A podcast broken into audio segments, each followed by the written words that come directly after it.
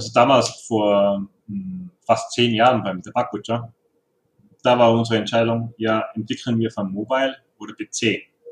Weil wir wussten nicht genau, äh, wie wird sich der Markt von Mobile entwickeln. Und wir selber haben uns entschieden für den PC, was eine Fehlentscheidung war. Im Nachhinein gesehen. Ähm, natürlich kam das Spiel Pakucha auch raus auf Mobile, aber das haben wir dann nicht wir selber entwickelt, sondern andere. Herzlich willkommen beim Little Talks Podcast mit Robert Bacher und Rainer Zöttl. Wieder einmal zu Gast. Er war ja bereits in der Folge 77 zu Gast. Damals haben wir sehr viel über die Vergangenheit gesprochen. Er war ja unter anderem für den Lebensbaum von Avatar verantwortlich, hat bei District 9 mitgearbeitet, bei The Avengers, bei Huibu unter anderem. Also da gab es einige spannende Projekte und auch damals gab es schon eine Game-Idee namens The Bug Butcher. Und ähm, über das haben wir auch gesprochen. Und ganz am Ende des Podcast-Interviews hat dann Rainer über sein neues Projekt gesprochen, was wieder ein Game ist und war und heißt Sushi Surf. Und damals hat es geheißen, es gibt einen Investor und es ist zehn Monate Projektlaufzeit geplant. Und heute reden wir über das Projekt, denn Rainer hat einiges zu erzählen und ich freue mich jetzt auf ein spannendes Gespräch mit Rainer Zürtel. Hallo Rainer. Hallo, danke für die erneute Einladung. Freut mich sehr. Ja, vielen Dank, äh, dass du zugesagt hast. Du hast ja, wir haben ja zwischenzeitlich immer wieder Kontakt gehabt und da hat es geheißen, es ist aktuell eine ziemlich stressige Zeit. Wie blickst du jetzt auf die vergangenen Mon Monate zurück? Also, was würdest du sagen? Wie würdest du es beschreiben? Also im, im, im Nachhinein gesehen war es sicher eine, eine gute Zeit. Es ist immer ähm, schön, das eigene Produkt zu entwerfen, zu gestalten. Ähm, natürlich während der Zeit war es sehr, sehr anstrengend. Wir mussten diese Zeit einhalten, diese zehn Monate. Und es ist auch immer eine äh, sehr viele kreative Entscheidungen, die äh, zum Produkt reinfließen. Und ja, es war nicht immer einfach, ähm, diesen Weg zu beschreiten, aber im Nachhinein gesehen würde es wahrscheinlich wieder machen. Nur anders halt. Würdest du sagen, du bist gescheitert? Äh, nein. Also am Ende des Projektes sage ich, ja, bin, wir sind gescheitert an dem Projekt, aber wieder so viel draus gelernt, wo man beim nächsten Projekt wieder mitnimmt, aber auch wahrscheinlich wieder Fehler macht, aber man, es äh, zählt zur Erfahrung mit, mit dazu. Und das Scheitern muss auch sein. Es kann nicht immer Erfolg sein. Meiner Meinung nach. Was, was würdest du jetzt anders machen? Weil du vorhin gesagt hast, okay, einige Learnings und man kommt wieder auf neue Dinge drauf, wie man es nächstes Mal mhm. besser machen kann. Also am Anfang des äh, Projektes sind wir auf Investorensuche gegangen und haben so was nicht, 15, 20 verschiedene Investoren versucht, das Projekt zu pitchen. Es ging bei wenigen gut und bei einem hat es sofort geklappt. Und ähm, das hat auch gut funktioniert mit dem Esther, aber wir hätten zuerst unseren Research machen sollen, was der Investor genau für Produkte, was für Produkte er gemacht hat und was für Produkte er vorher investiert hat, um dass der Investor auch zu uns passt und nicht nur wir zu ihm. ähm, das war ein, ein Learning davon und es sind viele tausende technische Learnings davon, die ich wahrscheinlich keiner versteht im Podcast hier. Aber äh, also denkst du, dass die Idee mit einem anderen Investor funktioniert hätte? Oder, oder also war, weil wahrscheinlich, mhm. also der Investor war ja so, also es gibt ja vorher die Idee und dann höchstwahrscheinlich den Investor, also wie vorher den Investor und dann die Idee. Aber. Ja, ja, wir, wir sind schon mit einem Prototypen an den Investor hin, äh, herangetreten und ihm gepitcht. Und das, was die anderen Investoren schon gesagt haben, was es auch schon vermuten hätte lassen können an das Scheitern des Projektes, war, dass ähm, das heißt, Sushi Surf ist ein Mobile Game, ist ein 2D Endless Runner. Und diese Endless Runner funktionieren am Mobile-Markt nicht mehr so gut. Das haben uns viele Investoren oder Publisher schon gesagt. Und dieser Investor hat gesagt, er glaubt, dass es funktioniert. Deshalb sind wir da eingestiegen. Aber es ist ja nicht nur, dass es an das Projekt gab, sondern ähm, der Investor und Publisher war verantwortlich für das Marketing.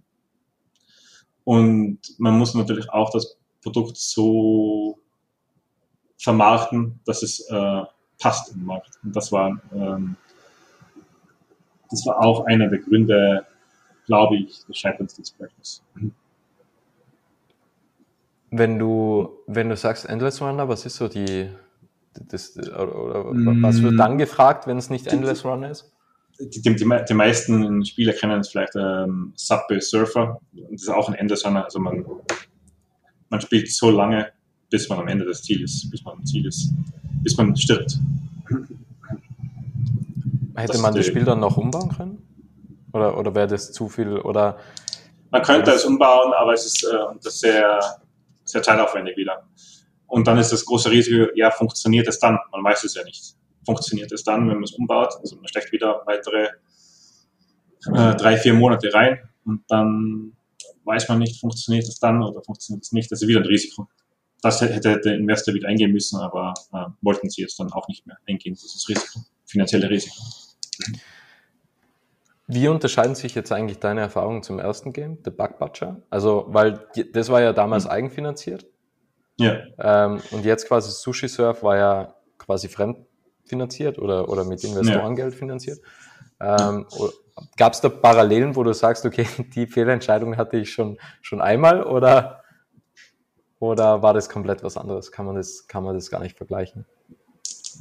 Ja, der Bug Butcher war halt eigenfinanziert, wie du schon gesagt hast. Und durch die Eigenfinanzierung ähm, haben wir die kreativen Entscheidungen treffen können. Und dadurch ist natürlich das Produkt ein ganz anderes, das, das Endergebnis. Der, ähm, der Investor wollte ein MVP haben.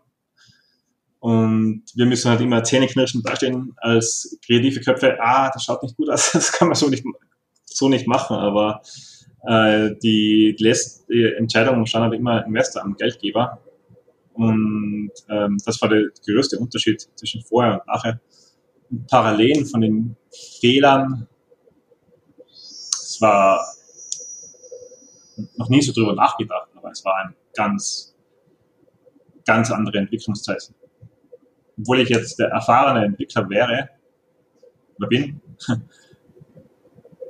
muss ich sagen, dass es eine ganz andere Entwicklung war wie vorher.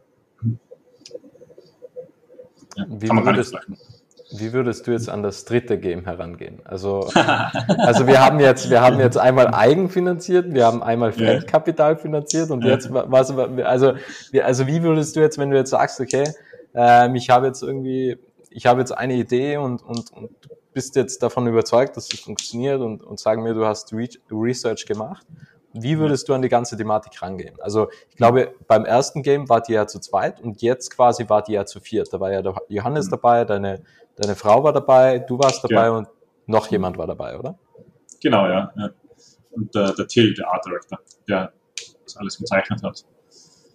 Ähm, jetzt würde es wahrscheinlich, äh, also ich habe mir damals geschworen bei Backbutcher, nie mehr wieder Eigenfinanzierung, weil einfach das ganze Risiko, das auf mir selber, also auch das nächste Projekt würde ich wieder ähm, mit einem Investor machen, der, der das äh, finanzieren würde. Aber es muss auch einen Deal geben im Vertrag, der, der besagt, äh, dass die kreative letztliche Entscheidung bei uns liegen kann.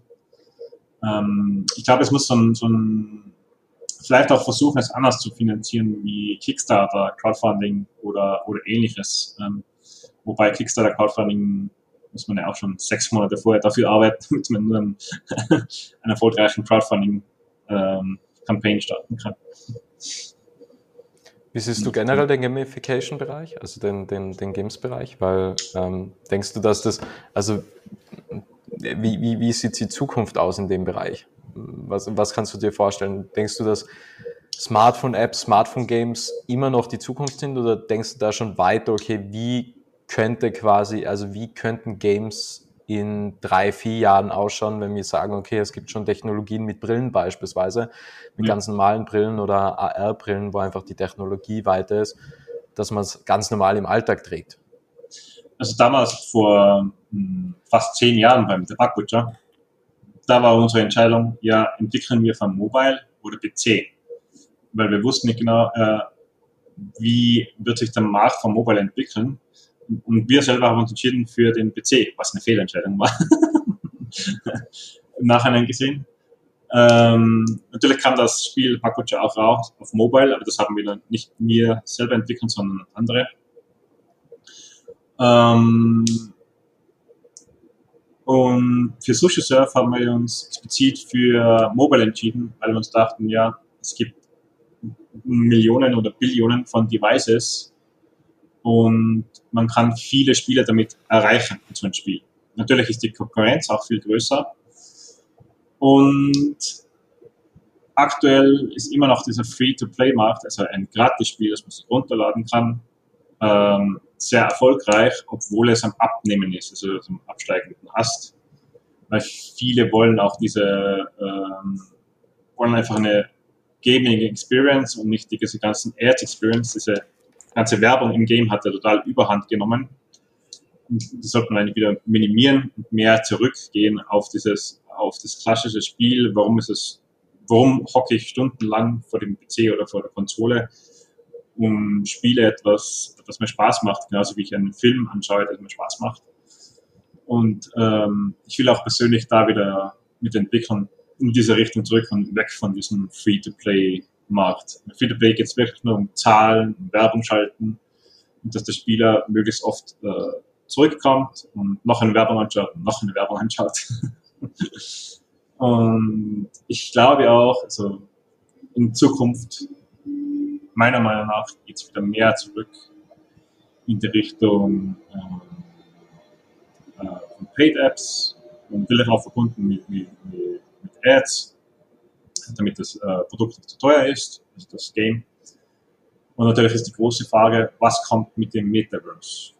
Ähm, ich persönlich glaube ja, dass das Metaverse schon lange äh, existiert in anderen Formen. Ähm, das ist nur ein gehyptes äh, Wort bei Mr. Zuckerberg. Aber ich, äh, natürlich ist es ähm, ein, ein interessantes Topic. Was ich mich gerade frage, ist, weil es gibt ja, also wie formuliere ich das am besten? Es gibt ja, es gibt ja auch zum Beispiel, also die, die meist heruntergeladenste Online-Shop-App ist ja gar nicht Amazon. Das sind quasi versteckte ähm, ähm, Spiele quasi, also das sind ja schon Online-Shops quasi, also es gibt so drei, zwei, drei Player, die was öfter heruntergeladen wurden im App Store als wie Amazon. Mhm. Und im Endeffekt, was diese Shops machen, die haben quasi in einem Shop ein Spiel eingebunden, wo du halt ganze Zeit spielst und du spielst halt gegen Ware und du spielst halt gegen, gegen Gutscheine oder sowas. Wäre das auch vielleicht irgendein Geschäftsmodell, ähm, was man irgendwie adaptieren könnte, weil im Endeffekt, also das funktioniert ja, oder? Also man spielt halt ganze Zeit und dann bekommt man so 5-Euro-Gutschein und ähm, dann sagt man, okay, wenn ich jetzt weiterspiele, vielleicht wären es 10 Euro und dann kann ich mir irgendwie irgendwas kaufen in dem Online-Shop. Und wäre das vielleicht auch irgendwie ein Geschäftsmodell, weil was für, weil wenn es quasi so dieses, dieses Freemium-Modell gibt, wo halt ganze Zeit so Bannerwerbung ist, ist ja das quasi auch irgendwie etwas, was man als weiteres Geschäftsmodell andenken könnte. Oder wie siehst du das? Oder könnte man das vielleicht auf andere Bereiche adaptieren? Könnte man, wenn man in diese Richtung gehen will, das ist die Frage. Ähm, du, du sprichst jetzt wahrscheinlich von äh, Gamification, die immer mehr kommt auf diesen äh, Webseiten, wo sie ja. äh, Online-Shops einfach äh, was ausdenken, damit sie die, äh, die Einkäufer bei Laune halten. genau, und du kommst ja immer wieder zurück oder in den Online-Shop quasi, weil du das Spiel spielen möchtest. Und dann bekommst du auch noch Gutscheine und kaufst ähm, schlussendlich noch, keine Ahnung, eine Handtasche oder hm. Flaschenhalter oder Thermoskanne, keine Ahnung. Ja. Also irgendwie sowas. Also es wäre auch mich, irgendwie, mhm. ja. Für mich persönlich ist es sehr ähm, ähnlich mit diesem Free-to-Play-Model. Also du, du versuchst halt die, die Spieler zwanghaft am, am, am, am Produkt zu halten. Also zwanghaft natürlich haben sie Spaß in diesem Spiel, aber man versucht halt irgendwie das Spiel an seinem eigentlichen Produkt zu halten. Aber äh, für mich persönlich interessieren mehr diesen, die, man sagt im Fachgenre, äh, die Hardcore-Games. Das heißt, die Spieler, die wollen das Spiel spielen, die zahlen dafür ihr Geld äh, für das Produkt, damit sie nur das Spiel äh, können. Und sie wollen natürlich da drin auch ihr äh, Erlebnis haben, ihren Spaß drin haben. Und das ist eigentlich mein äh, persönliches Ziel, wieder in diese Richtung zu gehen. Was wäre so ein passendes Beispiel für so ein Hardcore-Game? Ähm, also ich bin ja gar nicht in den Game-Bereich drinnen. Ähm. Ja. ja, alle, alle äh, Spiele, die man auf Steam kaufen kann, Steam oder auf dem Konsolenmarkt, also die, alle die Spiele, die man kauft, auf der Switch, die man kauft, die sind alle für Spieler gemacht und nicht für ähm, Handyspieler, die am, am Klo sitzen und schnelle Match 3 Spiele spielen. also wirklich jemanden, der sich Zeit dafür nimmt, eine Stunde am Abend, der, der sich hinsetzen will, eine Stunde und damit spielen will, dafür Geld ausgibt. Genauso wie er ins Kino gehen würde, um sich einen Film anzuschauen, spielt er ein Spiel. Dafür Geld aus. Du hast vorhin das Metaverse angesprochen. Was, was, was denkst du darüber? Also du hast ja gesagt, okay, das gab es ja schon viel früher. Ja, das stimmt. Ähm, durch ja, Zuckerberg also, wurde es erst richtig bekannt, sozusagen. Also da hat man gewusst, okay, da gibt es so etwas. Aber wie schätzt du das ein? Also, hat er das, das ja, Wort eigentlich erfunden? Ich glaube nicht. Hat er na, na, erfunden hat er es nicht. Also, äh, aber ich glaube 2017 schon, oder? Also Metaverse gab es, glaube ich, schon sicher, ja. sicher 2017 oder sowas. Meine ja. er hm. Hat halt einfach die Personenmarke oder, oder die Reichweite, dass er halt dann einfach sagen kann, wisst genau. ihr schon, es gibt ein Metaverse, an dem wir ja. arbeiten. Ähm, und seitdem ist es gehypt. ja, aber es, also das ist, das erstaunt mich immer wieder. Also viele wissen ja immer noch nicht, was ein Metaverse ist. Also ja. man hat mal so den Begriff gehört, aber also so richtig, also man muss schon noch Aufklärungsarbeit, glaube ich, zum Teil betreiben, damit die Menschen da richtig einsteigen. Ja, ähm, das stimmt schon. Also momentan ist es wahrscheinlich immer noch nur vorbehalten für Nerds, Gamers, glaube ich. Weil äh, Metaverse-Produkte gibt es ja schon, also wie Roblox. Kennst du das vielleicht? Schon mal gehört? Hm. Roblox ist eigentlich auch nur eine Plattform, wo tausende von Spielen drin sind, wo sich Leute drin treffen und die verschiedenen Spiele spielen. Shooter, Puzzlespiele, Rennspiele und die, die treffen sich da alle da drin. Das ist ein Multiplayer-Spiel. Da sind 20, 30, 40 Leute drin die gegeneinander spielen. Meine Kinder spielen das gerade sehr viel. Zum Beispiel. Das, ist, das ist ja schon das Metaverse. Natürlich hast du die Immersion nicht und es gibt auch eine äh, VR-Version davon. Äh, und du hast natürlich nicht die äh, Immersion von wegen, es ist, fühlt sich an wie echt und man, man befindet sich da drin in dieser virtuellen Realität. Und man kann da drin genauso Einkäufe machen in diesem Shop und es gibt Werbung drin und ähm, eigene Währungen und so weiter alles, was im Metaverse sich irgendwann auch befinden wird, schätze ich mal. Ähm, aber das Metaverse, das, das sich der Laie, glaube ich, so vorstellt, ist immer so diese ultra realistische Realität, die ausschaut wie, wenn man hier werden, nur ist es ganz woanders. Ähm, ähm, das, glaube ich, ähm, ist schon da. So, aber nicht in dieser Realität, die man, die man sich mhm. vorstellt. Benötigt man dafür jetzt ein anderes Skillset? Also könntest du jetzt mit den Fähigkeiten, was du aktuell besitzt, könntest du da etwas im Metaverse bauen oder müsstest du da dir jetzt noch einiges an Fähigkeiten aneignen, damit das funktioniert? Ich könnte mit meinem aktuellen Skillset schon was bauen im Metaverse. Sei es ähm, Umgebungen oder Code. Genau. Und das kann, auch, richtige kann auch der Laie. Okay. Und, und so Spiele für einen Laien eventuell nicht. Da muss man schon mehr Fachwissen haben äh, muss schon vom Fach sein.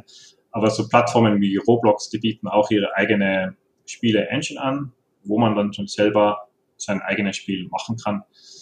Man muss ein bisschen Fachwissen haben, aber das kann man sich alles selber aneignen. Also man muss nicht studiert, studieren oder sonstiges dafür. Blickst du positiv oder skeptisch auf das Metaverse? Also, weil das kann ja, es, es ist ja also es kommt ja immer darauf an, wie man es verwendet, oder? Und wenn wir jetzt davon mhm. ausgehen, okay, es, es kommt immer mehr, es kommt immer mehr und, und, und die breite Masse nützt es, dann ist es ja die Frage, okay, wie nützen sie es und wie oft nützen sie es und wie viel und wie lange nützen sie es? Und was macht es mit den Menschen? Also wie, wie blickst du auf so Entwicklungen?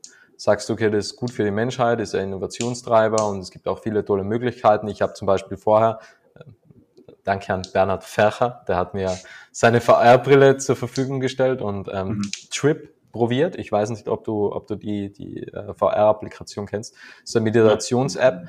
Ähm, ah, ist doch, ja. Mhm. ja. Also das ist schon krass, oder? Also und dann denke ich mir, okay, wenn es so im Metaverse so Meditationscamps gibt, wo man halt wirklich so verschiedene Welten ähm, quasi mhm. besucht und, und, und verschiedene Meditationserfahrungen sammeln kann in, in unglaublichen Welten oder, oder wo einfach der Atem visualisiert wird oder wo man so Fokusvisualisierungen durchspielen kann, wo man einfach den Geist schärfen kann. Es ist schon krass. Und dann denke ich mir, okay, wenn es so Meditationscamps gibt, wo man das mit anderen teilen kann, ist ja richtig cool, oder? Also, aber ich gehe halt eher so, okay, was kann man mit Mindfulness da machen oder mit Achtsamkeit?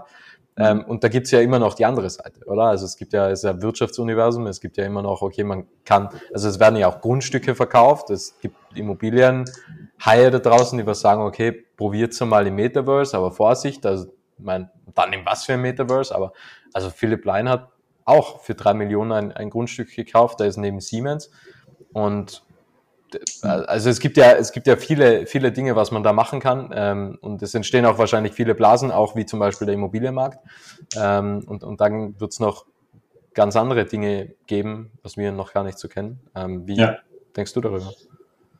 Also, äh, ich war vor kurzem auf Reise äh, auf, bei meinen äh, Schwiegereltern äh, in Japan ähm, und bin da auch durch Tokio gewandert. Und das ist ja Tokio in Japan ist auch eine ganz andere äh, Welt.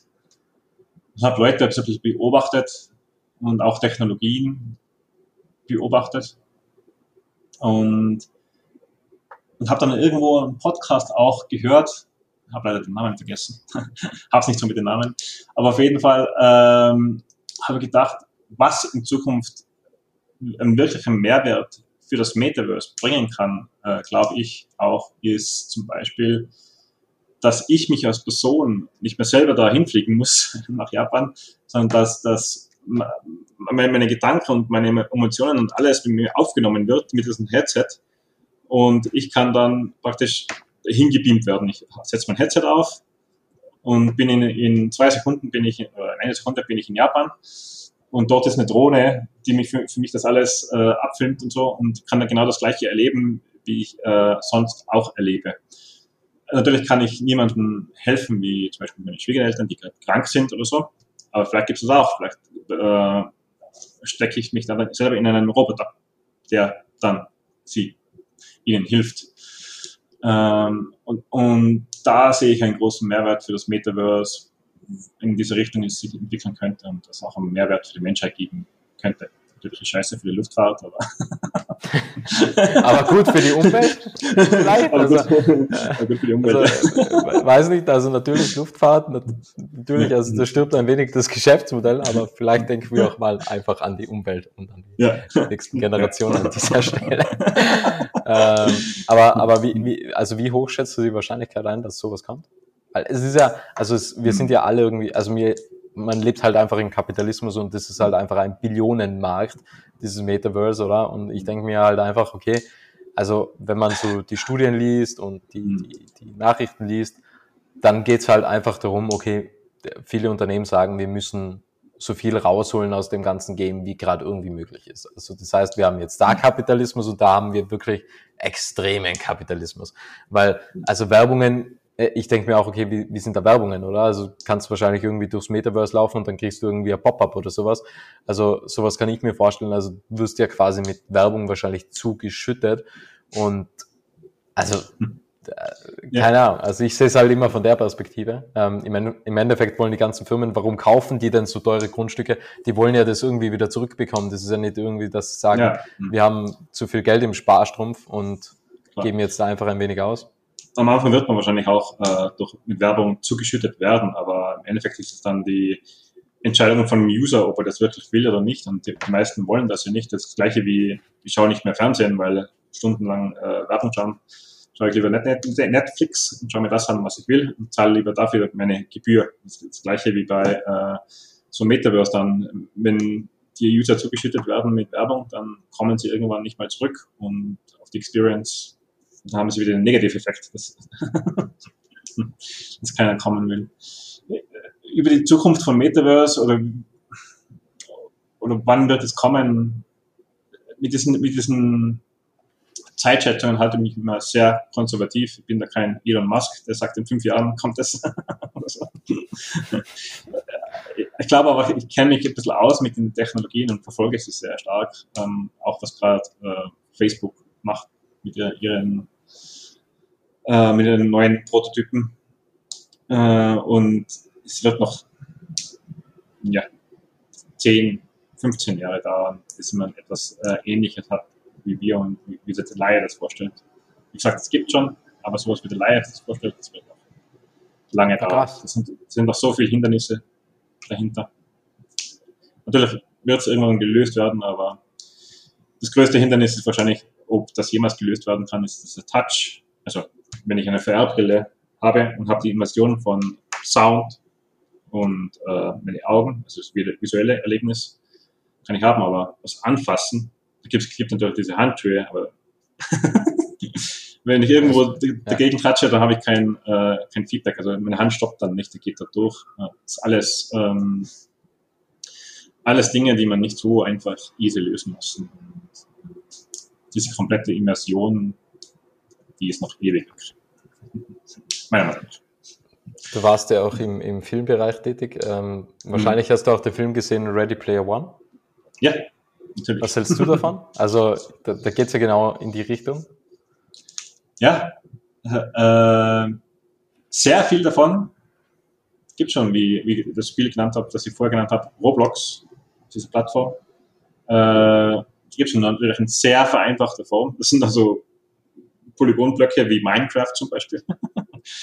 Und natürlich wird es nicht diesen Realismus haben, aber äh, in diese Richtung gibt es schon. Natürlich gibt es noch nicht diese. Es hatte jemand mal ein Experiment gemacht, der wollte die gleiche Experience haben wie Ready Player ähm, One. Und hat sich tausende von diesen Teilen gekauft und, und, und Suits und so weiter. Es ist halt ähm, ja, noch Jahre weg von dem, was Ready Player One macht. Aber es, es kann in diese Richtung gehen und, und wird wahrscheinlich auch äh, mehr und mehr äh, im Mainstream landen. Wie denkst du darüber? Also denkst du, dass ähm, irgendwann die virtuelle Welt an mehr Bedeutung gewinnt als wie die reale Welt? Ich glaube nicht.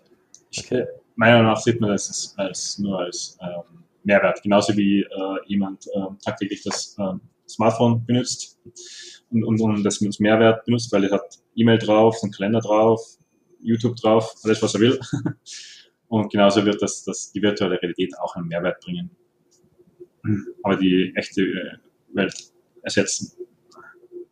Nicht in meiner Laufzeit, Lebenszeit. Ich würde gern äh, noch auf ein anderes Thema eingehen. Mhm. Avatar 2 erscheint ja höchstwahrscheinlich dieses Jahr, glaube ich. ja, ja. Schaust du ja. den Film? Ich meine, du hast ja, du hast ja, ja eigentlich die, die, die Filmwelt auch zum Teil mitgeprägt und ähm, mhm. ja mit verändert. Ist ja ein, einer der meistgesehensten Filme, was es gibt. Ähm, und seit Jahren lechzen die ganzen Kinosäle und Kinosaalbetreiber nach Avatar 2. Mhm. Wie geht's dir, wenn du jetzt weißt, okay, du hast beim ersten Teil mitgewirkt, hast ja auch eine Auszeichnung für den Lebensbaum erhalten und mhm. jetzt kommt der zweite Teil, weil du hast ja gesagt, okay, erster Teil, ja, also man kann es nicht so ganz genießen, also der Baum hat dich ja verfolgt und man sieht dann jeden kleinen Fehler im, im Kinosaal. Ähm, wie, wie blickst du jetzt darauf? Ja, selbstverständlich schaue ich mir ihn an, weil ich kenne auch viele Freunde von mir, die äh, dort mitarbeiten. Und ähm, aber es, ich meine, es ist die gleiche Technologie und man, man, man kann es nicht mit einem neutralen Auge anschauen. nicht mehr. äh, das, das geht mir aber bei allen Filmen so, nicht nur bei Avatar, so, bei, bei allen Filmen. Ich wollte einmal, ursprünglich wollte ich für Pixar arbeiten. Ähm, für, weil ich war ein Riesenfan von den Pixar-Filmen. Und nachdem ich bei Avatar mitgearbeitet hatte, dachte ich mir, ja, soll ich mich bewerben bei Pixar? Aber das, wäre das Problem ist, wenn du da wieder mitarbeitest, dann kannst du die Filme nicht mehr genießen. da habe ich gelassen. ja. Na, lieber ja, nicht. Die, die, die Krux liegt wie immer im Detail. genau. Aber kannst du dir, also du kannst dir gar nicht mehr vorstellen, in die Filmbranche zurückzugehen? Doch, doch, äh, kann mir schon vorstellen, aber mein, mein persönlicher Skill, den ich habe, also ich bin immer so, bin ein bisschen ein Hybridmodell zwischen, zwischen einem Artist und einem äh, Entwickler und mache gerne beides und das kann ich extrem gut verbinden in der, in der Spielewelt und äh, deshalb passt die Spielewelt einfach äh, sehr zu mir. Ähm, die Filmwelt äh, interessiert mich nach wie vor und äh, verfolge sie mit Leib und Seele, äh, aber bin in der Spielewelt zu Hause. Also, nicht als Spieler, sondern als Entwickler. Ich spiele selber kaum Spiele, aber einfach als Entwickler, weil mich die mich die Technologie so sehr interessiert. Wie blickst du auf die Zukunft? Was, was geschieht noch? Was passiert noch? Ähm, was, was, was, hast du vor? Also wenn wir uns ähm, in gut, keine Ahnung, einem Jahr wieder updaten im Podcast, was hast du dann zu erzählen, Rainer? Was habe ich zu erzählen? Ja, also nach, nach äh, Backbutcher habe ich mir vorgenommen, mit 40 Jahren möchte ich noch einmal am Spiel mitarbeiten, also ein, an einem Spiel selber entwickeln, so, ein eigenes Produkt. Äh, das war Sushi Surf, das leider äh, fehlgeschlagen hat. ähm, und jetzt bin ich ehrlich gesagt an einem Punkt selber, wo ich nicht mehr genau weiß, in welche Richtung ich äh, mich, ich bin in so eine Findungsphase, nennt man das, glaube ich. Ähm, wo ich nicht mehr genau weiß, soll ich wieder was Eigenes probieren oder soll ich ähm, weiterhin Freelancing, wie ich es aktuell mache. Ähm, ich bin glücklich mit dem äh, mit, mit Freelancen, bekomme das Geld, um meine Familie, meine Kinder zu ernähren. Ähm, natürlich erfüllt es einen, wenn ich ganz mit diesem Stolz vom eigenen Produkt dann selber macht. Ja.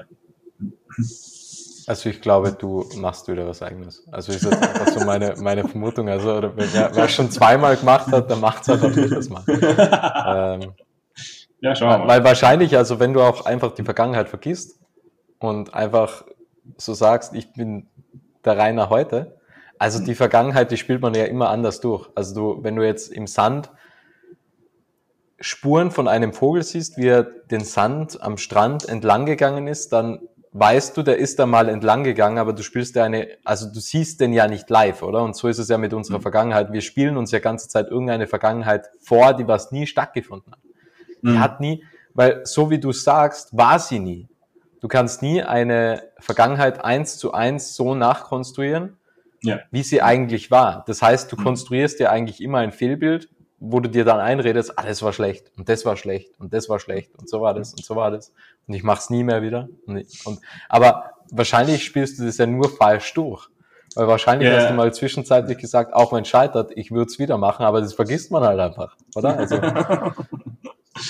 ja, absolut. Äh, die Vergangenheit definiert halt einen sehr stark. Also, ähm, das zeichnet einen, die, die ganzen Sachen, was man erlebt und aber, in, aber im Endeffekt ist das, was zählt, ist die Leidenschaft, die einen immer wieder vorantreibt für das eigene. Also ich spüre es jetzt auch schon wieder. Ich bin jetzt seit äh, zwei Wochen im Freelancer-Produkt und, und denke mir immer wieder, ja, ich will irgendwas selber machen zu Hause wieder. also nebenbei. irgendwas treibt mich wieder an. Also ich, spüre den, äh, diesen, diesen wiederkehrenden Kreislauf schon wieder, der kommt schon wieder. der lässt sich nicht aufhalten. Ja, zu Recht. zu Recht. Es gibt ja diesen, diesen, diesen Satz, der klingt irgendwie sehr abgedroschen, aber man verpasst halt 100 der Chancen, was man nicht nützt, oder? Und das ist halt mhm. wirklich, also so abgedroschen es auch klingt. Also eins wissen wir, okay, du hast, also man hat eine geringe Chance, wenn man es probiert, aber man hat einfach null Chancen, wenn man es nicht probiert. Ja, ja, ja, genau. Und so abgedroschen ja. das auch klingt, es ist halt einfach Fakt. Also, absolut. Und, absolut. und ich glaube, dass es einfach darum geht, Erlebnisse zu sammeln. Das ist ja das, was uns dann auszeichnet. Also, ja, ist auch die Frage immer, in was investiert man? Investiert man in, in, in, in, sich selbst? in, in sich selbst, ja, genau. Ich, mein, meine Philosophie, immer in sich selber investieren, in seine eigene, äh, eigenen Skill und eigene Learnings. Dann macht man nie was falsch. Also meiner Meinung ja. nach. Ja. ja. ja, und man selbst ist auch die wichtigste Person. Also ja. Und, und, und, ja. und äh, wenn man sich selbst weiterentwickelt, also das ist ja das Wichtigste. Also, und vor allem, ich denke mir halt immer, jetzt hast du so viel wieder erlebt, jetzt lernst du jetzt im, im neuen Freelancer sein wieder etwas dazu. Und eigentlich ist es ja immer schwer wieder zurückgehen, oder? Weil du bist ja jetzt quasi ein, ein anderer Rainer wie vor einem Jahr. Ja. Du machst jetzt was anderes, natürlich auch Freelancen, aber bei einer anderen Firma, so mehr oder weniger. Mhm. Und, aber du könntest jetzt wahrscheinlich schwer zu einer anderen Firma zurückgehen, wo du schon einmal warst, weil du bist jetzt ganz andere Person, oder? Weil du ja. dich einfach weiterentwickelt hast. Und wenn man halt das begreift, also du kannst jetzt auch nicht nochmal sagen, und jetzt mache ich nochmals Sushi Surf, mhm. weil du mhm. bist jetzt ein anderer Rainer. Ich also, habe das schon mal gemacht. Ich habe ich, äh, bei der Firma Scanline, ähm, ja. das ist eine Visual Effects Firma, da war ich äh, Praktikant und habe ich da hochgearbeitet und bin dann ins Ausland gegangen, äh, fünf Jahre oder so, und dann wieder zurück in diese Firma. Und äh, das war sehr schwer. wieder, wieder da zurückgehen, wo ich vorher war. Also das, ja. äh, weil, man einfach, äh, man hat sich, die eigene Person hat sich einfach weiterentwickelt und man ist selbstbewusster und ähm, andere Erfahrungen gemacht. Ja. Ja, ja und, und, dann ist es, also man ist ja zu einem gewissen Teil kompatibel, oder? Also deswegen genau. gehen ja meistens Beziehungen auseinander, wenn, wenn sich eine Person mehr weiterentwickelt als wie die andere. Ja. Ähm, und irgendwann, irgendwo stimmt die, die, die, die Linie, wo man halt ja. aufeinander trifft. Und, aber wenn sich die ganze Zeit eine Person anders weiterentwickelt als wie die andere, und, und so ist es ja auch bei Firmen, Firmen bleiben ja meistens stehen. Und im Endeffekt, Firmen bieten ja Entwicklungsplätze und du entwickelst dies weiter und irgendwann kündigst du halt, weil du den Horizont quasi in der Firma überschritten hast und dann wechselst du halt einfach den Job und dann aber wieder in diese Konfektionsgröße zurückzutreten, der alten Firma ist halt immer schwieriger, oder? Also, ja, also ja, weil du bist ja, eine ganz andere Person. Mhm. mhm. Das ist ein sehr gutes äh, Thema, was du gerade sagst, weil äh, ich habe schon 15 verschiedene Firmen. und es ging äh, und so im Nachhinein, wie ich es gesehen habe, ist immer so, dass äh, ich nur dann immer gegangen bin, wenn es mich gelangweilt hat. Also die Challenge war cool und so, aber irgendwann, ah, okay, das nicht mehr das. Gleiche machen. Ja, ja dieses Flow-Erlebnis ist ganz, ganz wichtig. Also Flow, das Flow-Erlebnis, wo man Zeit und, und, und alles um sich herum einfach vergisst, das geschieht immer, wenn du dich um vier Prozent steigerst. Das heißt, wenn du jetzt beim Bankdrücken zum ersten Mal 100 Kilo schaffst, dann wäre die nächste Stufe 104 Kilo. Dann bist du genau in diesem Flow. Und wenn es zu viel ist, also wenn du jetzt sagst, okay, 120, dann denkst du, oder 110, boah, das ist jetzt schon viel. Also glaube ich nicht, dass ich das schaffe. Aber du würdest jetzt auch nicht zurückgehen zu 90, weil da sagst du, okay, dann bin ich ja unterfordert. Ja, also, ja. und 104 ist eigentlich dann so die perfekte Balance, dass du sagst, okay, ich bin nicht überfordert und ich bin nicht unterfordert. Und das vergessen halt teilweise die Firmen, also, ja dass man halt quasi immer wieder, ja, du sagst, okay, es war spannend und Herausforderungen, aber die richtige Herausforderung, oder? Weil wenn es halt ja. zu herausfordernd ist, ist es, ist es schlecht, weil dann ist Überforderung und ansonsten ist Unterforderung und dann entsteht Langeweile. Und das Vor allem, wenn man halt, lange ist bei einer Firma. Ja, ja, extrem, ja. ja. Vergiss es. Ja. Rainer, die Abschlussfrage. Du kennst sie mhm. vom letzten Mal. Was möchtest du noch sagen? so das Gleiche sagen wir beim letzten Mal. also ich weiß nicht mehr, wenn, wenn du es weißt, gerne. ich weiß es auch nicht mehr. Na, äh, generell möchte ich nur sagen, also äh, an, an allen Zuhörern von deinem Podcast möchte ich sagen, also glaube an deine Träume und, und mache das, was du machst, mit einer Leidenschaft.